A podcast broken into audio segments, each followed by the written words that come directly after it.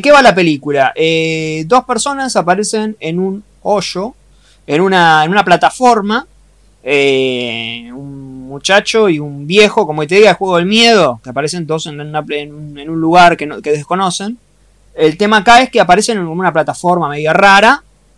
Y en el medio hay una mesa enorme, como la mesa de la última cena, eh, llena de comida, repleta de platos de comida. Platos de comida que algunos de ellos están ya como mordidos, eh, tirados, viste, huesos. Y cada vez que llega esa, esa mesa, eh, tienen que comer. Comen en, un- en unos minutos y después esa, esa, esa mesa va hacia abajo. Esa mesa que viene de arriba va hacia abajo. Y va pasando hacia abajo. Y, la, y tienen que tirar la comida. ¿Se entiende? Los de abajo comen las sobras de los de arriba. Ah, no se entendió la alegoría. No se entendió, no se entendió. Son, es una plataforma además que tiene como 200, ¿no? 200, o sea que hay muchísimos los de abajo y muchísimos los de arriba. Manu, Claro.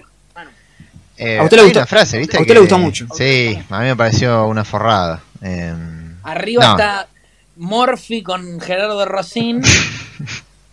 bueno, no, no, es que, es, que, es que todos van pasando por el mismo lugar. O sea, Claro. al cabo de un mes, eh, Claro, vas cambiando de, claro, vas cambiando de nivel. A- eh, al azar, sí, Al al, cabo de un ¿no? mes, te en otro lugar. ¿Viste como cuando estás en, el- en el Mario y te metías en el cosa de repente atrás o adelante? Bueno, así.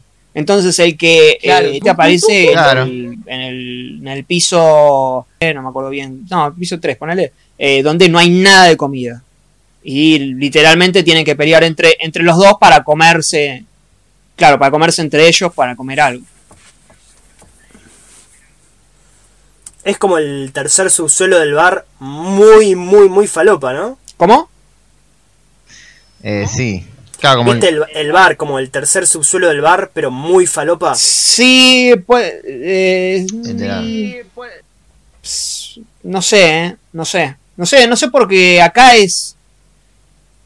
Acá es literalmente un- una cosa de comida, eh, digamos, de sobras. Vas a ver personajes que cagan a otros. eh, vas a ver. eh, hay una hay una frase al principio que dicen están los de abajo, los de arriba y los que caen. Ah. Chupame los dos huevos, Marx. Che, quiero hacer una, una pregunta de producción. Esta película, ¿cuándo se lanzó exactamente? Estuvo el año pasado en festivales, me parece, ¿no? Pasa y ahora se pone en Exacto. Netflix. Ah, ahora ah, sale, ah. la distribuyen al menos al resto de los países en Netflix, me parece. ganó en Sitges. Ah, es verdad. Ah, bueno, ahí gana entonces cualquiera. es una mierda. Eh, pero, pero digo, que ahora Netflix te la pone ahí adelante, te la pone como siempre, como por la situación, ¿no? No se Te entendió, pone- eh, medio- Digo, pero no, no, quiero que- decir, te la pone, eh, te pone ahí la película para que la veas por el tema En este, portada, decís. por la cuarentena. que pone el hoyo, sí. Ah, ok. Eh, Manu, ¿qué te ¿Qué pareció la la- película? Porque yo No, sí. Yo estaba enoja- enojado y había visto la película y después eh, tenía el comentario, yo decía, bueno, es un serio. Y vos decías, no, dale, no debe ser tan mala. Y te animaste a verla. Eh, me animé a verla, así es. Eh, me pareció una porquería, la verdad. Eh, quizás me hizo reír en, algún en algunos momentos, pero yo cuando algo es muy malo, pero muy malo, muy malo, me río. Me causa mucha gracia. Hay una parte donde aparece un niño discapacitado en esta película, que la verdad que es un papelón. Eh, y también aparece un personaje en silla de ruedas, aparece un negro, un asiático, y es todo tan obvio como lo contrario a lo que dije antes de Prince of Darkness, ¿no? El tipo lee Don que- Quijote. Es buenísimo. Claro, o el tipo, claro, porque vos a la prisión solo te puedes llevar un objeto y que se elige el protagonista Don Quijote. Mm, claro. Eh, no, pero además, más allá de que yo me haya reído con algunas partes, es un embole la película, es interminable, ¿eh? es una cosa, es un suplicio. Pero no dura una hora y media. Sí, Claro. no, no, pero igual, o sea, no, es un suplicio. Hay una, hay una cosa que quiero comentar, que hay una parte, un pequeño spoiler, ¿no? Hay un momento que lógicamente al protagonista le toca ir a un nivel muy bajo, muy bajo. Entonces no tiene comida. ¿Cómo hace para sobrevivir ahí? Y pasan otras cosas, qué sé yo, y el director, en vez de pensar, está que no hay que pensar, ¿no? De bueno, yo hubiese hecho esto, ¿no? Pero Si vos planteás que tu película hay varios niveles y los de arriba la pasan bien y los de abajo la pasan mal, y cuando tu personaje está en el piso más bajo de todos, haces una elipsis para que eso se termine en un minuto y no veas lo que pasó ese personaje en el piso más bajo, ¿cuál es el chiste de la película entonces? Ese es un error que yo, al menos a mí me parece un error, que no, no, no, no le encuentro sentido. Además de que, bueno, Citrix ya dirá que está dirigida con los codos, ¿no? No, es horrible. Es, es muy fea de ver. Es realmente fea de ver. Porque hay películas, por ejemplo, a mí no me gusta para nada eh, Funny Games de Haneke. Creo que Haneke cae en exactamente lo mismo en Funny Games que en esta película.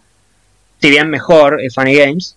Eh, cae en lo mismo, ¿no? Como en subestimar al, espectador, querer, no, bueno, quiero hacer un experimento.